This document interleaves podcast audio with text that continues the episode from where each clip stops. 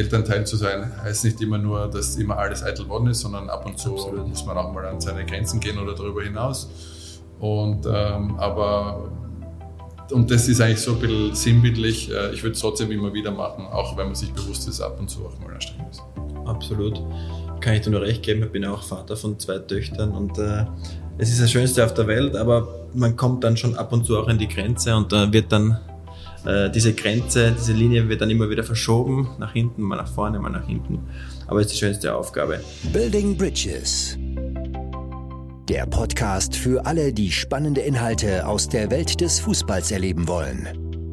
Gemeinsam werden wir inhaltliche Brücken zwischen Sport, Wirtschaft und Kultur schlagen und in den Gesprächen mit tollen Persönlichkeiten gemeinsame Schnittmengen finden. Hier ist euer Host, Sebastian Brödel. Willkommen zu einer neuen Folge Building Bridges. Heute die Fortsetzung und somit Teil 2 meines Gespräches mit Marc Janko. Viel Spaß damit. Das ist auch irgendwo wahrscheinlich das, das Schöne, warum, warum so viele Leute dem, dem Sport verfallen sind auf der Welt, weil ähm, Fußball die wildesten Geschichten schreibt und wenn jetzt ein ein absoluter Underdog äh, einen großen Schlag hat, ist es auch eine Art von, von Comeback oder von, von Überwindung eines Hindernisses und, und, und das begeistert einfach die, die Leute viel mehr, wie wenn jetzt, äh, sag jetzt mal, Frankreich durchmarschiert und, und alles in Grund und Boden spielt. Absolut, durch Comeback muss man auch sagen, man ist das Gefühl macht einen süchtig, trotzdem will man diese negativen Erfahrungen, die man mal gemacht hat, nicht nochmal machen. Klar. Und ich glaube, auch in unserer Karriere gab es einige Parallelen, einige einige Stationen, einige Erlebnisse, mhm. die man, ja, aus denen man was mitgenommen hat, aber in diesen Situationen möchte man nicht nochmal stecken. Äh, ich spreche es. Aber es fühlt sich gut an, dass man es geschafft hat. Es fühlt sich gut an, dass wir es geschafft haben. Ich habe dann oft gesagt, in Italien vor allem jetzt in meiner letzten Station, sopravvivere, also oh. zu überleben. Das war mir immer ganz wichtig, als sie mich gefragt haben, wie es mir geht. Und ich habe gesagt, wichtigste, dass man, dass man überlebt. Jeder hat geschmunzelt, aber im Prinzip war das schon so, jetzt geht es mir halt relativ gut damit. Ich bin über diese Erfahrung in Italien auch sehr dankbar, dass ich dort ähm, äh, ja das alles so gemeistert habe, wie ich es gemeistert habe. Natürlich war die Erfahrung nicht schön. Ich war verletzt, ich hatte Differenzen ähm, mit dem Verein und ähm, konnte dort nicht mehr so Fußball spielen, wie ich es mir vorgestellt habe. Aber da gab es natürlich einige Situationen, in denen ich mich nicht gerne befunden hätte. Ähm, einige Situationen, die auch meine Familie extrem belastet haben, wahrscheinlich mehr belastet als mich belastet haben. Und ähm, ich da dann schon ab und zu, wenn ich alleine spazieren war in Italien, mir Gedanken gemacht habe, welchen Sinn das überhaupt noch alles hat, sich dieser Negativität, dieser, dieser Psychologie auszusetzen. Du hattest diese Phasen in deiner Karriere auch, bevor ich aber deine negative, ja. du hattest auch negative, sehr oft negative Phasen. Ähm, aber bevor wir zu negativ jetzt werden, möchte ich noch ganz kurz sagen, dass Marc Janko natürlich auch, jeder weiß es, äh, bei neun verschiedenen Vereinen gespielt hat. Du hast insgesamt bei vier Vereinen Titel geholt. Salzburg, Twente Enschede, Porto. Porto und Basel. Basel, genau. Ähm, Titelhamster sozusagen, aber neben den Titeln hast du auch zwei Torschützenkönige gewonnen, einmal in Österreich, einmal in Australien. Und dann gab es natürlich auch diese Schattenseite und diese Comeback-Qualitäten von Marc Janko. Du hast angesprochen vorhin, darauf wir gleich eingehen. Du hattest eigentlich, was die Vereinsebene angeht, ähm, außer von Pepe Hickelsberger damals, sehr viele Rosen bekommen. Sowohl in Salzburg als der Shootingstar, Torschützenkönig, dann bist du nach Holland gegangen, hast, glaube ich, zwei Titel geholt. Du hast nach Twente nochmal einen Riesenschritt nach Porto gemacht, bist dort zu einem europäischen Topverein gegangen und hast dann dort natürlich Erfolge gefeiert. Ähm, warst der Sonnenkönig, wir haben telefoniert, du hast gesagt, du hast das schönste Leben in Porto. Du trainierst jeden Tag, glaube in aller Früh und dann, oder spät abends? Nein, in der Früh, also okay. Also du trainierst dort immer in der, in der Früh und hast den ganzen Abend oder ganzen Nachmittag Zeit am Pool, du grillst gerne, du holst den frischesten Fisch, du schaust raus, raus aufs Meer und du fühlst dich nicht unbedingt wie ein Fußballer. Bist dann nach Trabzonspor gegangen. Diese Geschichte ist skurril gewesen. Du hast mir erzählt, dass du damals dann mit dem Privatjet abgeholt worden bist. Dir ist ein Angebot unterbreitet worden, das du nicht ausschlagen kannst von der finanziellen Seite. Entschuldige, hat, äh, das war, das war zweitrangig. Also tatsächlich so, dass, äh, dass, dass zu dem Sommer, also im Sommer, äh, nachdem ich verpflichtet worden bin, ich wurde erst im Winter ähm, verpflichtet von Porto, von Twente, ähm, wir sind dann Meister geworden und in dem Sommer haben sie dann äh, einen späteren Superstar eingekauft, den Jackson Martin, das hieß er damals, Kolumbianer und noch relativ jung. Ich war damals schon relativ alt für, für die Philosophie, die in Porto ähm, schon seit etlichen Jahren durchgezogen wird, sprich jetzt jung verkaufen, äh, dann äh, um sehr, sehr viel Geld dann äh, kurze Zeit später wieder verkaufen. Ich war damals ein, ein älterer, älterer Spieler und mit mir konnte man nicht mehr wirklich viel Geld machen. Dementsprechend haben sie mir halt dann den Jackson Martinez ähm, vor die Nase gesetzt und sie haben mir dann auch ähm, ganz ehrlich und klipp und klar, und das ist auch etwas sehr, sehr Seltenes im Fußballgeschäft, dass man auch ehrlich mit Spielern umgeht, ähm, gesagt, wir sind sehr zufrieden mit dir, du hast noch zwei Jahre Vertrag, kannst gern die ganze Zeit da bleiben, du bist nicht mehr Stürmer Nummer eins, äh, ab sofort, ab sofort wird, wird Jackson vor dir spielen, du kannst besser trainieren, du kannst besser sein äh, in den Spielen, er wird immer spielen, weil es ist auch irgendwo ein Business Case für uns. Und äh, im ersten Moment war ich natürlich wieder, wieder angefressen und ein bisschen, ein bisschen traurig über die Tatsache, dass man eigentlich ähm, Kampf gegen die Windmühlen nicht gewinnen kann. Auf der anderen Seite auch dankbar für diese Offenheit und ich wusste, was ich, was ich hatte. Und ich habe mich dann äh, ja, mit meinem Manager, das war eine Woche vor Transferende des, des, des, des Transferfensters, äh, zusammengeschlossen und habe ihm gesagt, okay, das war die Situation, das wurde mir erklärt und ich habe jetzt die, die Möglichkeit hier zu bleiben und oder was anderes zu suchen. Aber bitte schau doch mal, was ist jetzt noch in einer Woche möglich, wo könnte man noch, noch hingehen jetzt äh, so kurz vor Transferende. Eigentlich möchte ich schon spielen, weil ich war damals Kapitän der Nationalmannschaft, mir war das sehr, sehr wichtig, äh, dass ich äh, Spielpraxis habe, dass ich, dass ich äh, regelmäßig spiele, ähm, damit ich auch meiner Rolle gerecht werden kann als Kapitän und habe dann so ein bisschen in dieser Woche äh, nach unzähligen Telefonaten mit meinem Agenten ähm, hat er mir dann, ich glaube zwei oder drei Tage vor Transferschluss gesagt, ja, es gäbe eine Möglichkeit, eben die Türken könnten, könnten dich holen. Die waren damals äh, eigentlich Meister, durch einen irgendwie Wettskandal sind sie dann irgendwie Zweiter gewesen. Ähm, also ein Top-Club in der Türkei, und dann fing der Kampf in meinem Ego an. Ähm, ich musste sich schnell entscheiden. Ich musste mich schnell entscheiden, aber es war wirklich, ich hatte tatsächlich schlaflose Nächte, äh, weil einfach auf der einen Seite war mein Ego, das gesagt hat, du spielst beim Top-Club, höher geht's wahrscheinlich nicht mehr in dem Alter. Also du, du, du bist hier äh, vom Renommee her eigentlich äh, schon am Maximum angelangt. Auf der anderen Seite war die Vernunftstimme oder auch irgendwo die, die Herzenstimme, die mir gesagt hat, ähm, du möchtest eigentlich Fußball spielen, deswegen bist du, deswegen machst du eigentlich diesen ganzen Anführungszeichen Wahnsinn damit. Du möchtest in diesem Flow bleiben, in dem du warst. Von Twente ins ja, genau. Porto. Du, du, möchtest, äh, du möchtest Fußballspieler sein, in dem du Fußball spielst und nicht auf der Bank sitzt oder auf der Tribüne und, und bringt ja nichts, wenn du bei, bei Porto bist und nur pro Saison immer nur reinkommst, Einwechselspieler bist. Also da war äh, auf der einen Seite das Ego, auf der anderen Seite eben auch die Vernunftstimme und die Herzenstimme. Und ich habe dann äh, zuerst tatsächlich äh, Trabzon abgesagt, ähm, habe mich bedankt für, die, für, die, für das Angebot und ähm, bin dann schlafen gegangen und konnte die Nacht kein Auge zudrücken. Wie viele Tage vor Transferende war das, als du abgesagt zwei, hattest? Zwei Tage. Zwei Tage, zwei 48 Stunden. Ja, 48 Stunden und habe dann eben abgesagt, am, ich glaube um 8 am Abend oder so, SMS geschrieben, dem, dem, dem Manager von denen und die, da kam zurück, okay, danke, kein Problem, dann werden wir halt unsere Variante B verfolgen. Und hattest du eine Variante B? Nein, mein Variante B war bei, bei Porto bleiben und dann einfach äh, im, im nächsten Transferfenster schauen, dass man vielleicht woanders andocken kann oder möglicherweise den, den Vertrag aussitzen, wäre ja auch eine Möglichkeit gewesen, äh, und bei Porto zu bleiben. Und dann ging ich eben schlafen oder habe probiert äh, einzuschlafen und konnte kein Auge zudrücken. Äh, wie gesagt, um acht am Abend ging die, ging die Nachricht an, den, an die Türken. Und dann irgendwann, ich glaube, es war halb vier in der Nacht oder vier in der Nacht, mich hin und her gewälzt und dann irgendwann das Handy aufgeschalten und denen geschrieben, also wenn es geht, will ich es doch, doch gerne annehmen, das Angebot, weil äh, irgendwie das Verlangen zu spielen doch größer gewesen ist, äh, als, als äh, ein, ein, sein Ego aufzublasen.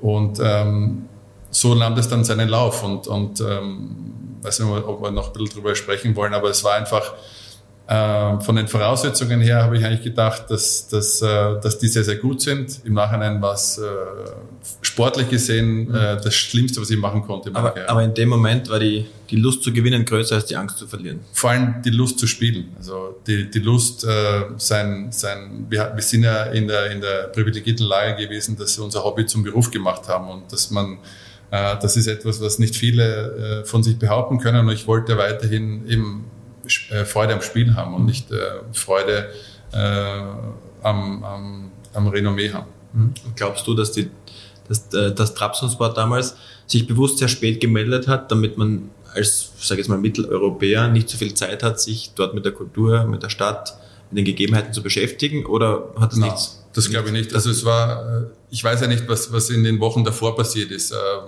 Hätte auch genauso gut sein können, dass sie schon öfters probiert hätten und der Manager hat dann einfach alles abgeblockt, weil das habe ich ja auch immer ich weiß nicht, bis du es immer gehandelt hast mit deinem, mit deinem Manager. Ich habe immer gesagt, sag mir erst äh, Bescheid, wenn, wenn die wirklich einen Vertrag auf den Tisch gelegt haben und das machen ja die wenigsten Vereine, solange die nicht das, die, die nicht das Signal bekommen, der Spieler will auch zu uns. Ähm, und das alles andere ist ja Kaffeesud lesen und, und was wäre wenn. Äh, in diesen Welten habe ich mich äh, nie bewegt und das habe ich auch meinem Manager gesagt. Also erst äh, etwas äh, kommunizieren, wenn es wirklich konkret ist und davor muss er von mir auch das, äh, das Go bekommen, sich mit dem auseinanderzusetzen. Wie hast du gemacht?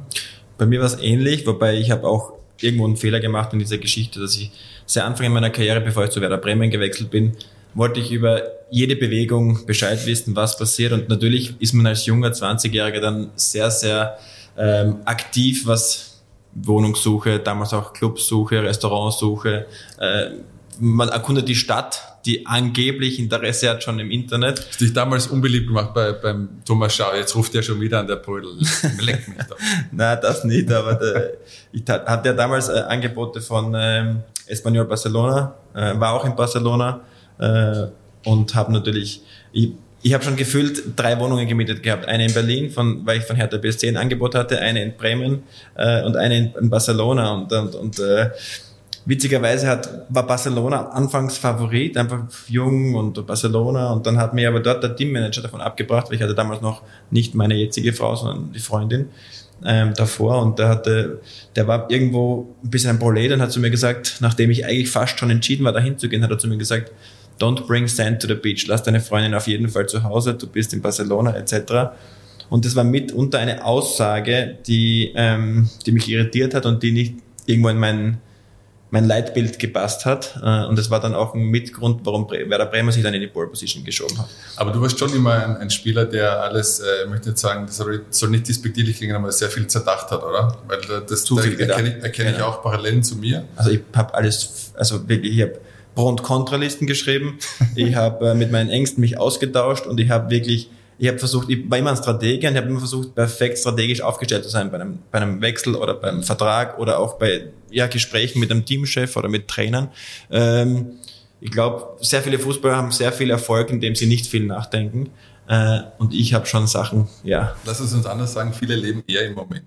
Mhm. Ja, kann man sagen. Also ich versuche natürlich beim, beim Transfer immer auch dann alles schon auszumalen, was passieren wird, wo man lebt, wo man, wie man sich adaptiert, welche Kultur man eintaucht. Also da gibt es sehr, sehr viele Punkte, die ich mir immer vorgenommen, vorgenommen habe, äh, durchzugehen. Aber ja, ich hätte mir manchmal gewünscht, schneller zu agieren. Sagen wir es mal so. Aber weil du mich gefragt hast, also ich fand, ich fand diese Zeit in der Türkei vom, vom kulturellen her ist nicht bereichernd. Das war wirklich eine, wirklich eine tolle Erfahrung. Und abgesehen jetzt vom sportlichen Fiasko dort war es vom Lebenstechnischen her eine schöne Zeit äh, zurückblickend gesehen. Auch für meine Frau, äh, damals eben noch Freundin, aber wir sind damals schon zusammen gewesen. Ähm, ist nicht herzliche Leute und ich habe das auch in dem einen oder anderen Interview gesagt. Für mich auch irgendwo augenöffnend gewesen. Also ich bin alles andere als ein Rassist, aber ich bin in, äh, in, in Vorort vor Mödling groß geworden. Und da gab es damals in meiner Jugendzeit ähm, sehr viele türkische Flüchtlinge, äh, mit denen die mit den Familien dort ähm, aufgeschlagen sind und dementsprechend auch viel negative Erfahrungen gemacht, äh, speziell mit türkischen abstämmigen ähm, Jugendlichen, gestänkert, Schlägereien mit meinem Bruder etc., ohne dass wir uns etwas zu Schulden haben kommen lassen. Und ich hatte von klein auf ein eher schlechteres Bild von, äh, von Türken. Und äh, als wir dann dorthin gegangen sind, hat sich das um 180 Grad komplett ge gewandelt. Herzensgute Leute, wirklich äh, nette Leute, die dir alles anbieten, was sie, was sie haben, auch wenn es nicht viel ist. Also das war vom, vom Gesamtpaket ähm, sportlich überschaubar, aber so vom Leben war es äh, irrsinnig, irrsinnig schöne Zeit, auch kulinarisch ähm, gut gegessen. Äh, und ich glaube, wenn man, wenn man sich zu viel ähm, Gedanken immer über alles macht, das ist so ein bisschen meine Erfahrung gewesen. Jetzt, ich bin auch so einer gewesen, ich habe jetzt zwar keine Listen geschrieben wie du, aber immer das Für und Wider abgewogen ähm, dass man da vielleicht auch nicht immer gut beraten ist, sondern dass ab und zu es einfach nur mal wichtig ist, auch äh, einen Impuls zu geben. Auch da sind wir wieder beim Impuls. Äh, es einfach zu machen und dann äh, sich, sich treiben zu lassen, vom Leben treiben zu lassen Und ähm, dass das dann oft, äh, oftmals auch die unerwartet besten Erfahrungen sind äh, für, für sein späteres äh, Weiterkommen. Mhm. Das ist eigentlich lustig, weil du sagst, du hast dich privat eigentlich relativ wohl gefühlt, sportlich war es ein Fiasko, wie du es auch selbst mhm. erzählt hast. Das heißt, die Emotion, die im Verein dir gegenübergebracht wurde, diese Ablehnung, auch diese, ja, sie haben dich richtig abgenervt gemobbt, oder gemobbt, gemobbt ja. also man kann es Mobbing nehmen. Ähm, die hast du privat nicht erlebt, das heißt, du konntest quasi eine Balance bekommen äh, im Privatleben und auch die Fans von damals von Trabzonspor sind dir auf der Straße nicht negativ begegnet. Überhaupt nicht, überhaupt nicht. Also die Leute in der Stadt ähm, waren sehr, sehr herzlich und äh, natürlich kann man sagen, okay, äh, also die Leute leben dort wirklich im wahrsten Sinne des Wortes für, für den Verein. Ähm, deswegen war natürlich mir gegenüber alle sehr, sehr positiv. Also nicht, nicht natürlich, ähm, aber es ist ja mal eine große Bewunderung für, für, für Leute, die es geschafft haben, für einen Herzensclub äh, auflaufen zu können. Allein das Trikot tragen zu dürfen, ist für die wahrscheinlich äh, etwas, was sie sich niemals vorstellen könnten, ähm, wie schön das wäre. Aber ähm, das ist der, der Punkt. Ähm, meine Frau war eben nicht im Fokus. Damalige Freundin, die Nina, du kennst sie auch. Mhm. Als sie in der Stadt einkaufen gegangen ist am Fischmarkt oder was auch immer, die war, die wurde eigentlich von Herzlichkeit erschlagen fast, gell? Und, und hat sich dann in kürzester Zeit, obwohl sie die Sprache nicht gekonnt hat, so ein bisschen äh, auf Activity-Level mit den Leuten angefreundet, Körpersprache, äh, unser, unser, unser Security in der, in der Anlage ist auch immer wieder mal vorbeigekommen und die zwei haben immer ähm, quasi sich gestikulierend ausgetauscht, ohne jetzt wahrscheinlich wirklich zu wissen, was der andere will, aber es waren wirklich äh, super Erfahrungen und ähm, war eine dahingehend eine schöne Zeit.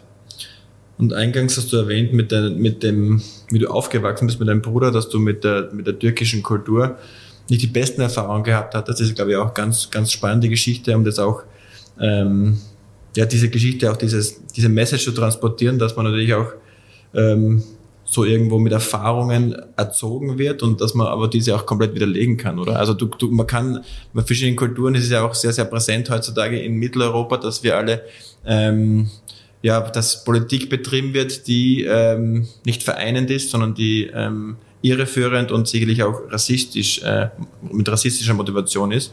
Und du hattest ja auch keine, keine gute Erfahrungen als Jugendlicher, aber hast quasi dieser Kultur eine weitere Chance gegeben, bist auch in deren Land gezogen, also in, in die Türkei und hast ähm, diese Spannung, die innerliche Spannung, die in dir entstanden ist, völlig widerlegen können, oder?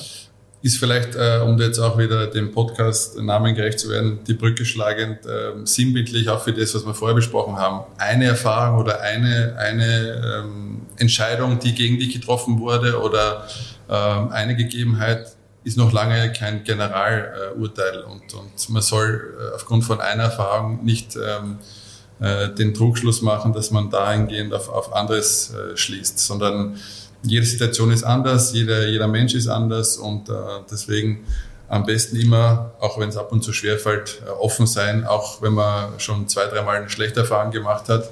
Natürlich ist man dann in gewisser Art und Weise ähm, voreingenommen, aber ähm, das heißt noch lange nicht, dass es immer so sein soll. Mhm. Und wir haben als Fußball natürlich auch spezielle Situationen in unseren Vereinen oder auch sogar in der Nationalmannschaft mit verschiedenen Kulturen immer auflaufen zu dürfen, sich dort austauschen zu dürfen. Du bist aber auch als Spieler sehr aktiv gewesen, neun verschiedene Vereine, äh, hast in Österreich, in Holland, in Portugal, in der Türkei, in Australien, in der Schweiz, dann in kurz ein Abstecher in Tschechien und dann wieder zurück in die Schweiz. Von welcher Kultur warst du am meisten überrascht? Äh, eben, von der, von der türkischen, weil es einfach äh, meine, meine bis dahin herrschenden Vorteile ein bisschen äh, oder komplett widerlegt hat. Ähm, also das war so ein bisschen die, die größte... Also geringste Erwartungshaltung und größter Outcome quasi. Geringste Erwartungshaltung und größter Outcome. Und ähm, auch irgendwo natürlich Horizont erweitern, wenn du jeden Tag mit, mit Muizin aufwachst. Äh, also ich war mir ehrlich gesagt auch gar nicht bewusst, äh, dass das dort in einer in so einer Regelmäßigkeit auch so durch die Lautsprecher äh, kommt. Und dann kann mich genau erinnern, mein ersten oder zweiten Nacht dort äh, bin ich so im Halbschlaf dann um vier in der Früh von, von einem Gebet äh, ge geweckt worden und war mir nicht bewusst, dass es ein Gebet ist und habe geglaubt, das ist irgendwie Kriegszustand. Ich bin aus dem, Bett, aus dem Bett auf, aufgesprungen und was sind für Geräusche, habe rausgeschaut und alles war ruhig und es war einfach der, äh, der Muizin, der da gebetet hat. Ähm, und auch, wie ich schon gesagt habe, kulinarisch und auch von dieser ganzen Kultur, das war. Und bist du, ganz kurz, bist du römisch-katholisch? Ich bin römisch-katholisch, aber äh, ich habe ich hab mir so im Laufe meines, meines Lebens so ein bisschen meine, äh, ja, meine eigene Religion ein bisschen zusammengereimt aus, aus, aus vielen verschiedenen Ansichten, so ein bisschen so mein, mein Gesamtbild zusammen gemacht.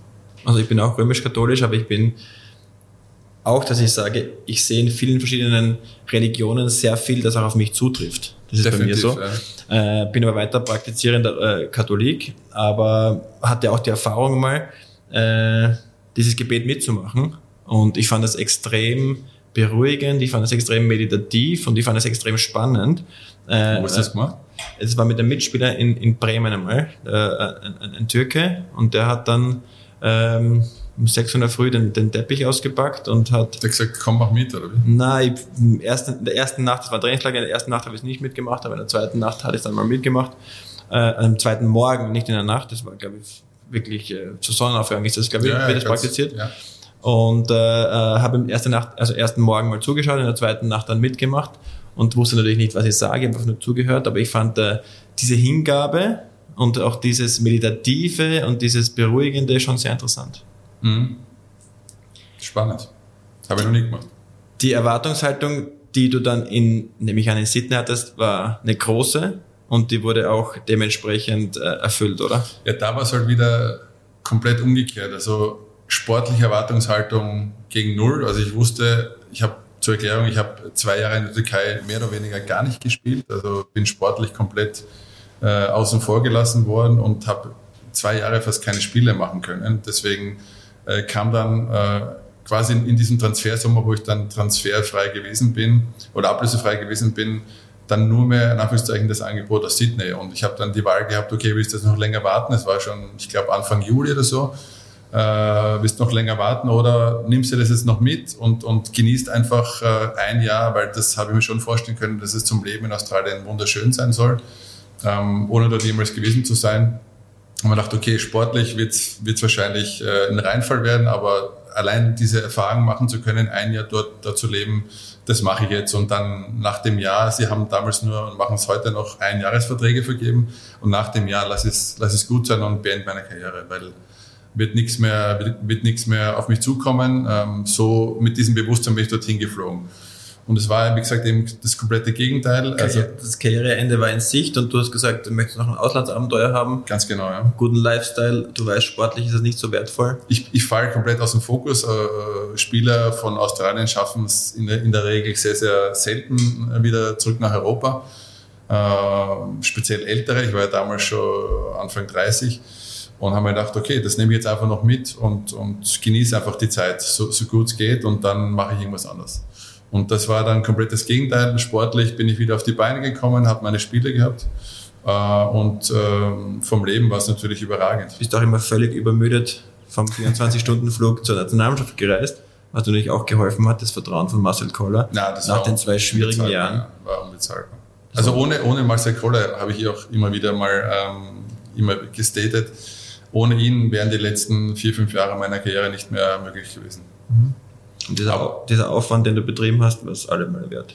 Natürlich, aber in erster Linie war auch eine große Dankbarkeit ähm, vorherrschend und ich habe äh, mir damals auch immer äh, gedacht, also wenn ich einberufen werde und, und ich, ich das Glück habe, dass ich noch einberufen werde, dann, dann fliegst du dort gefälligst hin und, und lass dann auch, und das ist vielleicht auch was, wo wir darauf eingehen werden, ähm, da dieses, dieses, äh, dieses Sudan außen vor und ich habe das auch in dem einen oder Interview damals gesagt, dass ich auch am eigenen Körper erfahren habe, diese, ähm, dieses Bewusstsein, wenn du, wenn du in dieses österreichische Sudan reinfällst und sagst, es ist so anstrengend, jetzt hinfliegen und, und ich bin eigentlich müde, dann äh, so ein bisschen der, der Geist steuert den Körper. Und wenn du dir aber selber das nicht eingestehst, dass du jetzt müde bist und dass du, äh, dass du das mit einer Bestimmtheit machst und, und quasi den Körper anordnest, wie er sich jetzt zu fühlen hat, dann natürlich Ganz ausschalten kann man es nicht, aber es ist schon so, dass der Geist am Ende des Tages den Körper steuern kann,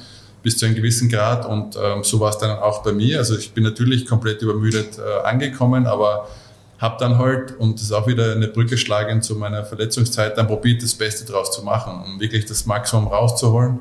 Und ähm, so habe ich diese Zeit dann eben angegangen, habe mich irrsinnig akribisch auch vorbereitet auf die, auf die Flüge von Sydney nach, nach Wien, weil man muss sich vorstellen, die Reisezeit ist ja knapp äh, 24 Stunden von, von Sydney äh, Flughafen äh, bis, bis man aufschlagt in Wien. Äh, und habe mich da irrsinnig intensiv auseinandergesetzt, wie man am besten dem Körper helfen kann, dass er einigermaßen äh, nicht ausgeruht, aber dass er jetzt nicht so ausgeleuchtet ankommt und habe äh, Vitamintabletten, ist nicht viel getrunken, habe mir immer die Uhr gestellt, wann ich wie viel äh, Wasser zu mir nehmen musste, damit der, der Körper dementsprechend äh, jetzt nicht, nicht austrocknet oder, oder auch besser regenerieren kann. Also das war ähm, ja, schon damals äh, sehr, sehr intensive Zeit, aber äh, auf jeden Fall eine Zeit, die ich nicht missen möchte und äh, Gott sei Dank haben wir es dann geschafft, uns zu qualifizieren. Kannst du dich erinnern, wie viele Flüge du gemacht hast? Ich glaube, es waren in einem Jahr vier, vier Flüge. Und ähm, es waren aber witzigerweise die, die Reise von Sydney nach Wien war nicht so belastend äh, für mich. Vielleicht weil es auch ein bisschen die Vorfreude gewesen ist auf, auf, auf, euch Jungs, die Euphorie. Ähm, war nicht so schlimm wie die, wie die Reise zurück. Also ich, ich bin einmal, äh, habe ich das Brasilien-Spiel, wir haben damals ein Freundschaftsspiel gegen Brasilien gehabt, war für jeden Highlight. Ich musste damals zurückfliegen. Ähm, und ich kann mich noch erinnern, ich bin gelandet am Freitag am Abend in Sydney und am Samstag äh, am Abend war das Spiel. Und ich habe mich in meinem Leben noch nie äh, so schlecht gefühlt wie, wie bei diesem Spiel. Also ich habe, weiß das ja auch, ab und zu beim Aufwärmen hat man so eine Koordinationsleiter, wo man seine Übungen macht. Ich habe da kein Feld getroffen, habe jedes Mal die Leiter mitgenommen. Die haben jedes Mal, nachdem ich die, die Leiter bearbeitet habe, die Leiter neu aufbauen müssen, Hütchen umgelaufen. Also ich war wie, wie Ausgewechselt. Also, ausgewechselt, aber wie, wie, ich habe auch nie, noch nie Drogen genommen. Aber ich kann mir vorstellen, so fühlt es sich an, wenn man Drogen nimmt. Also ich hab, hatte, war nicht mehr her bei meinem Körper. Das war ganz, ganz seltsam, auch von der Wahrnehmung, total benebelt und irgendwie fast so, so außerkörperliche Erfahrungen äh, gemacht. Das war ganz seltsam. Und bist du in dieses Spiel dann gegangen, zu sagen oder dir selbst vorzunehmen, einfach nicht verletzen, einfach lebendig wieder rauszukommen? Oder hast du die Mentalitätsschiene gefahren, die auch Hermann Mayer immer gesagt hat, an den schlechten Tagen muss man versuchen zu performen und das sind die Tage, wo man den Unterschied ausmachen kann. Ja, also dieses Bewusstsein hatte ich immer, Gott sei Dank, in meiner, in meiner Karriere hat mir das eine oder andere Mal auch äh, dementsprechend ähm, Reputation eingebracht, dass man, dass, dass ich immer gut, gut war, ein Tor zu schießen in jedem Spiel, auch wenn es gegen sehr, sehr starke Gegner gegangen ist. Dieses Bewusstsein hatte ich und dieses Selbstverständnis hatte ich, dass ich, auch wenn ich jetzt 90 Minuten, hast du, glaube ich, eingangs auch gesagt, äh, nicht zu sehen war, aber ich konnte dann halt dann, es war meine große Stärke im entscheidenden Moment auch, auch, da, auch da sein. Und ähm, deswegen in diesem Spiel, als ich zurückgeflogen bin, ähm, war es natürlich, stand es außer Frage, dass ich spiele. Also ich war ja dort der, der quasi der Marquis-Player heißt das. Das ist halt so ein, ein Spieler, den sie, den sie ein bisschen besser bezahlen wie die anderen. Äh, dass der den Unterschied ausmacht. Und ähm, für mich war klar, dass ich in diesem Spiel äh, treffen werde und so war es dann auch. Habt ihr gewonnen? Wir haben gewonnen, ja. Sydney war eigentlich dann, ja, ein Game Changer für dich wieder, weil du dann regelmäßig zur Nationalmannschaft geflogen bist, dort performt hast. Das war sicherlich auch die beste Zeit deiner Karriere in der Nationalmannschaft. Du hast natürlich immer wieder Tore geschossen. Aber Martin Hanig hat es im ersten Podcast erwähnt und ich erinnere mich sehr gerne zurück, dass du damals unser ja, sicherer Anker in der Offensive war. Wenn ein Spieler mal nicht gelaufen hat, Marc war da, der hat sein Tor gemacht, der war immer in der Box präsent und hat dort uns ähm, zu 28 Punkten verholfen. Äh, und das, obwohl du mit dem Gedanken nach Australien gegangen bist, die Karriere eventuell schon zu beenden. Hast dann den Schritt auch, ich weiß nicht, ob Marcel Koller seine Hände im Spiel hatte, nach, in die Schweiz gewechselt, zum FC Basel. Äh, auch noch 2015 war das, 2016 waren wir dann bei der Europameisterschaft. Und die zwei Jahre waren sicherlich die besten deiner Karriere in der Nationalmannschaft. Definitiv, ja. Das heißt, dein Mindset in Australien, äh, auch diese Professionalität an den Tag zu legen, obwohl die Qualität der Liga nicht so hoch war, war ein Schlüssel zum Erfolg. Ja, definitiv. Also ähm, das aber in Verbindung immer mit dem, mit dem Vertrauen von Marcel Koller. Ich habe es äh, gesagt, dass wenn er nicht äh, weiterhin auf mich gebaut hätte, dann wäre ich dort unten ein Jahr geblieben und dann wäre es gut gewesen. Aber ich konnte mich eben aufgrund dieser, dieses Vertrauens auf einer ganz anderen Bühne präsentieren und ähm, deswegen, wie es der Zufall so will, ist dann der FC Basel auf mich aufmerksam geworden, weil damals hatte deren 1A-Stürmer, ähnliche Körpergröße wie ich, Marco Streller, äh, seine Karriere beendet, völlig überrascht und sie haben dann schnell Ersatz gesucht. Und ähm, das war nach dem Russland-Spiel, welches wir gewonnen haben.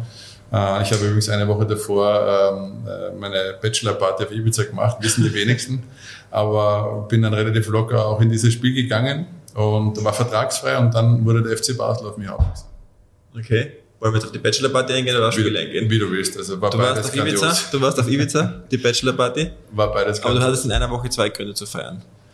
Ja, ich habe aber, muss auch dazu sagen, äh, mir in dieser Woche in Ibiza nur zwei Tage zum Feiern gegönnt und die anderen Tage habe ich wirklich äh, trainiert und mich vorbereitet auf das Spiel. Ähm, bin am Strand laufen gegangen, Tempoläufe etc. Und ähm, ja, und das, das Spiel war dann Tempoläufe? Tempo, ja, Tempo. Also, so, so weit es mir möglich war. Marco Tempo läuft. So, weit es mir möglich war. Ja. Okay. Mein Tempo halt. Dein Tempo. Und nach dem FC Basel und nach der Europameisterschaft 2016 bist du nochmal gewechselt, wolltest deine Karriere verlängern, wenn ich so sagen darf, in Prag und dann nochmal in Lugano.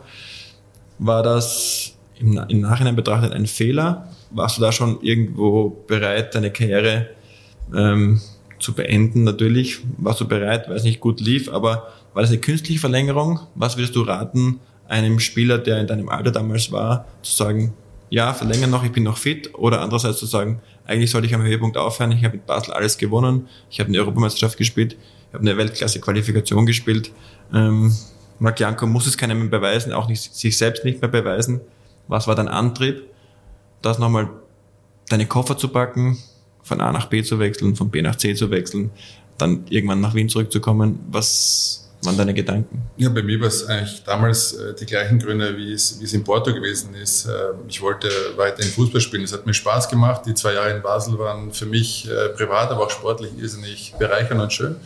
Und ähm, mein Pech in Anführungszeichen war halt nur, dass damals äh, nach diesen zwei Jahren die sportliche Führung komplett äh, ausgetauscht worden ist. Die waren damals, ich glaube, neun oder zehn Jahre bereits am Werk.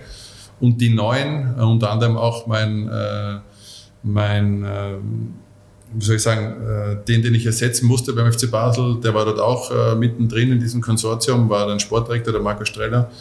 Die wollten mich dann nicht mehr beim Verein haben. Die wollten alles umkrempeln und ähm, so war klar, meine Zeit in Basel geht nicht mehr weiter. Ich hätte liebend gern dort verlängert, ähm, hätte auch gern noch zwei, drei Jahre dort gespielt, aber man wollte quasi mich nicht mehr äh, und, und so habe ich dann wieder meine Zelte woanders aufgeschlagen und ja, Prag äh, ist kurz erzählt, war, war auch ein Verein im Umbruch. Ähm, hätte ich mir vielleicht auch besser anschauen können, aber ich habe da irgendwo mehr die Lust zum Fußballspielen gesehen und auch natürlich die Nähe zu Wien. Das hat sich auch für mich richtig angefühlt. Ich, Prag, Wien ist mal relativ schnell mal zu Hause und haben mir gedacht, ähm, solange ich mich noch gut fühle und ich habe mich damals sehr gut gefühlt, ähm, möchte ich noch weiterspielen.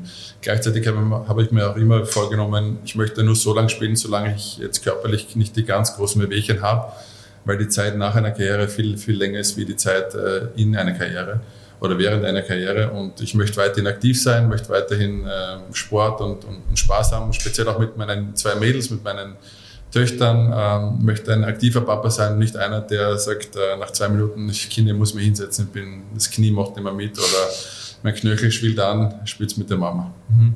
Hast du Schmerzen aktuell? Null, null. null. Das heißt, du gehst schmerzfrei in deine äh, null Minuten seit deinem Karriereende, ja. die du gespielt hast. Ja, ich bin absolut schmerzfrei. Ich spiele liebend gern Paddeltennis, äh, kann ja. ich dir mal empfehlen. Ja, sehr gerne. Ich, habe das schon trainiert. Ich, ich, wusste, dass du mich darauf ansprechen wirst. Golf müssen wir auch mal gehen. Traust du dich bis heute nicht? Weiß nicht, was, was nein, du mal für Ausreden parat hast? Ich, ich traue mich nicht. Ich, du weißt, ich passe mit dem Gegner an und wenn du gut spielst, dann äh, kannst du sicher sein, dass ich competitive sein werde.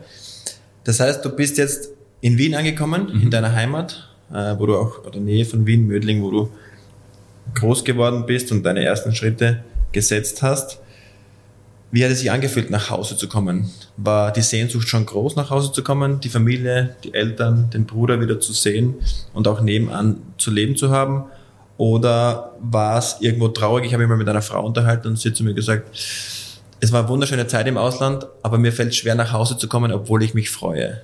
Also es ist irgendwie dieses, dieses Leben als Nomade, das wir genießen dürfen, ist schon was Schönes. Natürlich mit Begleiterscheinungen Koffer packen zu müssen und immer wieder ähm, neues Haus zu Hause aufschlagen zu müssen. Ähm, Umzugsexperten. Umzugsexperten, genau. Also Beteiligungen Umzugsfirma haben wir eigentlich fast schon. Ne? ja. Na, ich habe sicherlich schon den einen oder anderen äh, Jahreslohn bezahlt von, von einer Umzugsfirma. Aber also bei mir war die, die Freude schon groß, ähm, aber ich sehe es wie alles im Leben so ein bisschen ähm, als, als eine Phase an, die einem, einmal endet eine Phase und fängt eine neue Phase an. Und diese Zeit ist nicht schön, ist nicht äh, für mich ist nicht privilegiert, dass ich das erleben durfte, die, die ganzen Stationen. Aber die Freude, wieder in Wien zu leben, war schon auch äh, enorm da. Und, und ähm, meine Frau sieht oder sah es ein bisschen anders. Also sie hätte noch gern weiter dieses Leben geführt, aber trotz Kinder. Ja, eben trotz Kinder, aber deswegen die, die Brücke schlagen auch wieder dahingehend zu unseren Kindern ähm, uns beiden war es wichtig, da waren wir uns einig, ähm, dass unsere Kinder an einem Ort aufwachsen, wo sie die Oma in der Nähe haben, meinen Bruder in der Nähe haben, ihren Onkel, meine Schwester als Tante etc., wo einfach diese Familie, dieses Familiennetz äh, auch da ist. Und ähm, deswegen war es für uns, uns eigentlich immer klar, dass wir nach Wien kommen. Und unsere, unsere Töchter waren damals äh, waren in einem Alter, wo, äh, wo sie einfach äh, ja, sehr, sehr äh, das so genommen haben, wie es ist. Aber uns war eben wichtig, die nächsten Jahre, dass sie, dass sie viel Familie auch äh, bekommen, äh, mit, allen, mit allen Facetten. Also du, ihr habt zwei Schweizer als Töchter, beide in der Schweiz geboren, auf der, im Ausland? Beide in der Schweiz geboren, beides äh, qualitativ äh, hochwertige Arbeiten und äh, sehr am Punkt gekommen. Okay, das heißt, sie sind, sie, sind, sie sind pünktlich, sie haben, sind genau, äh, aber sind einfach zu handeln. Meistens. Also wie gesagt, äh, heute war es ein bisschen schwieriger in der Früh. Äh, ich habe die beiden äh, aufgeweckt, angezogen und dann Frühstück gemacht, in den Kindergarten gebracht. Und das läuft nicht immer so reibungslos, wie ich mir das gern wünsche, aber so ist es. Auch sie haben ein Eigenleben, eigene Ideen, die sie umsetzen möchten und da muss man sich ab und zu beugen als Papa. So wie ich Marc Janko natürlich kennengelernt habe, als meinungsstarker Spieler und Freund und auch Leader, du warst auch Kapitän, wäre es eine Überraschung, wenn deine Töchter, wenn deine Töchter anders wären und keine Meinung hätten. Also das, das passt zu dir, das passt zu deinen Genen.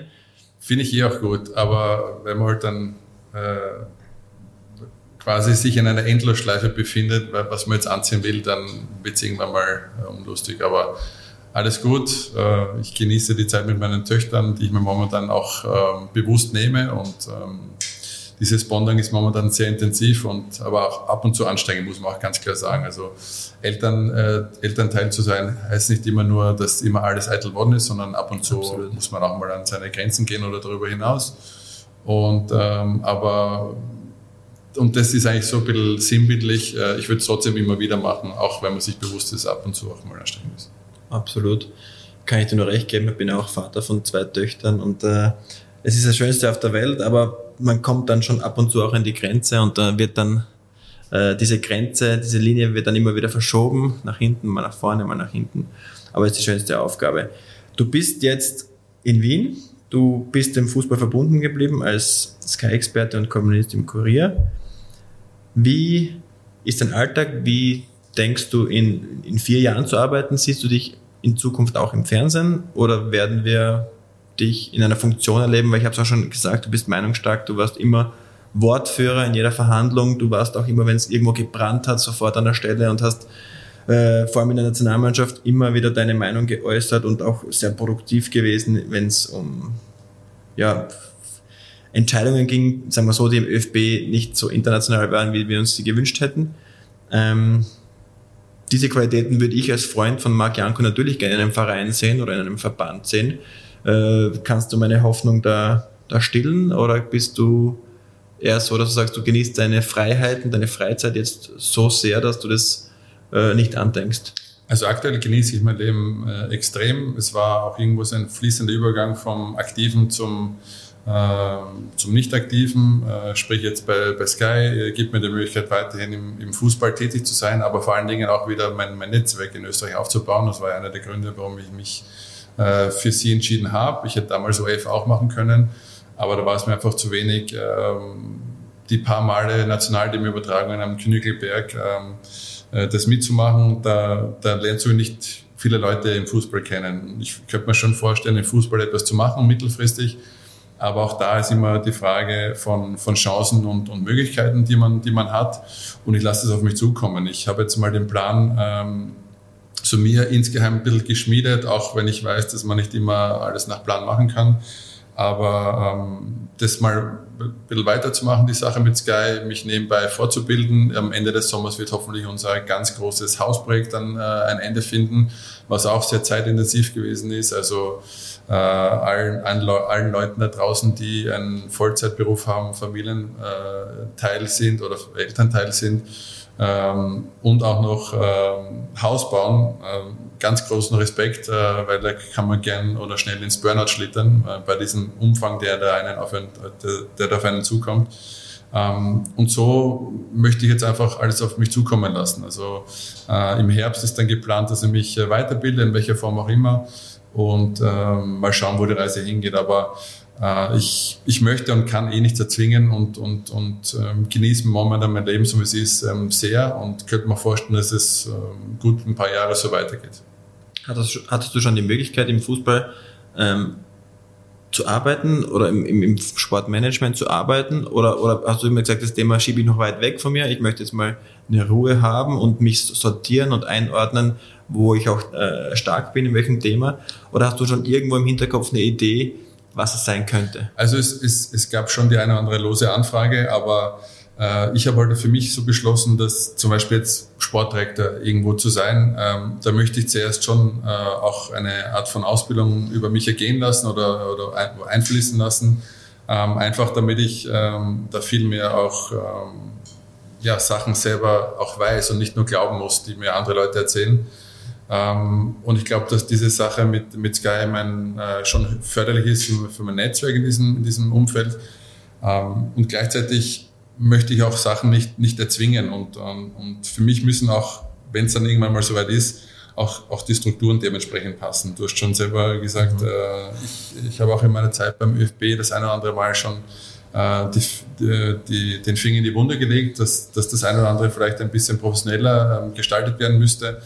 Und so sehe ich das auch bei meiner zukünftigen ähm, Funktionen, welcher Art auch immer die, sein wird, dass da eine gewisse Art von Struktur, aber auch Entscheidungsgewalt äh, dementsprechend vorhanden sein könnte. Und ähm, ich habe nicht immer äh, mich äh, quasi so verhalten oder Sachen ähm, jetzt nicht gesagt, um da ein größtmögliches äh, Potenzial zu haben, genommen zu werden, sondern kann mir auch vorstellen, dass ich bei dem einen oder anderen jetzt ein, ein rotes Tuch bin, weil ich auch, auch, auch mal unangenehme Sachen ähm, gesagt habe, die den einen oder anderen vielleicht das nicht so getaugt haben, aber so bin ich und so werde ich auch immer sein. Ich teile da absolut deine Meinung, Marc, äh, weil ich bin auch absolut der Meinung, dass in Österreich nicht nur Strukturen vorhanden sind, die ähm, das, was wir international gesehen haben, nicht mehr äh, zeitgemäß sind, A, und B, dass auch der österreichische Weg sehr leicht und sehr einfach vorgezeichnet wird für Ex-Profis. Und obwohl ich jetzt ein Profi bin oder irgendwann mal ein Ex-Profi sein werde, äh, wird es natürlich Ex-Profis zu einfach gemacht, A, Trainerposten zu bekommen, B, Sportdirektorenposten zu bekommen und die Ausbildung geht nicht flöten, aber die ist irgendwo sekundär. In Trainerausbildung in Österreich ist es so, dass immer sehr, sehr viele Ex-Spieler herangezogen werden. Die Deutschen machen es uns vor. Die haben einige Trainer, die nicht äh, aktiv gespielt haben, die aber sich durch Leistung und durch Ausbildung und durch, ähm, durch dieses Thema dort weitergebildet haben und sind aktuell erfolgreiche Trainer. Julian Nagelsmann geht es zu Bayern München und in Österreich haben wir da nicht so viele. Und auch beim Sportdirektorposten ist in Österreich oft ähm, das Vitamin B oder die Karriere entscheidender als die, die Ausbildung. Und da bin ich bei dir. Und wenn ich das auch irgendwann mal angehe, werde ich auf alle Fälle mich auch diesbezüglich weiterbilden, weil du musst natürlich auch ein Rückgrat haben, du musst auch ein die musste ich aufrüsten. Und ähm, es bedeutet auch ab und zu, dass man halt auch mal unbequeme Wahrheiten äh, sich anhören muss. Und ähm, da ist halt immer die Frage, ist man dazu bereit? Also ich, ich habe auch so ein bisschen über all die Jahre immer so ein bisschen mitbekommen, in Österreich so ein bisschen die Mentalität äh, sinngemäß, es war immer schon so und das, warum so soll man da irgendwas ändern? Ja? Und diese, diese Bereitschaft, sich weiterzuentwickeln, diese Bereitschaft, ähm, neue Strukturen anzugehen, die es enden wollen, glaube ich, bei dem einen oder anderen. Auch ähm, muss man auch ganz klar sagen, auf Verbandsseite. Äh, und deswegen bin ich gespannt, äh, wo die Reise hingeht. Bin ich absolut bei dir, Marc. Das kann ich ja bestätigen. Etliche Gespräche, die wir hatten im Laufe der Jahre, etliche, ja, Reibereien, die wir auch gelöst haben oder auch versuchen zu lösen. Vielleicht sitzen wir mal nebeneinander auch im Verband, Marc. Würde mich natürlich freuen, wenn wir beide in eine ähnliche Richtung einschlagen und gemeinsam an einer Zukunft basteln könnten, äh, die dem österreichischen Fußball gut tun könnte, wenn wir natürlich die Ausbildung schaffen und wenn wir natürlich dementsprechend gut gebildet sind und, und, und dort auch das nötige Know-how mitbringen. Ja, Marc, du warst ein sehr interessanter, informativer Gesprächspartner, der sicherlich die eine oder andere Brücke geschlagen hat, wo man sich sehr viel rausholen kann, egal aus welchem Kulturkreis man kommt oder aus welchem Beruf man kommt. Ähm, da waren einige spannende Geschichten dabei. Mir bleibt nichts anderes übrig, als dir einen schönen Sommer zu wünschen. Diese, dieses Golfspiel, diese, dieses Duell. Ich glaube, du spielst immer um was. Also laut Instagram spielst du immer eben um Schlägerputzen, richtig? Ganz genau. Es tut, äh, tut mehr weh, wenn es mir nachher das Essen zahlst. Okay, das heißt, du bist sehr selbstbewusst, dass ich deine Schläger putze. Paddle-Tennis steht auch am Programm im Sommer. Darauf freue ich mich auch. Eins gegen eins oder zwei gegen zwei? Paddle ist immer zwei gegen zwei. Zwei gegen zwei. Wer ist dein Partner? Ist egal. Egal. Die, die mit mir spielen, gewinnen. Okay, sehr selbstbewusst. Dann spiele ich mit dir.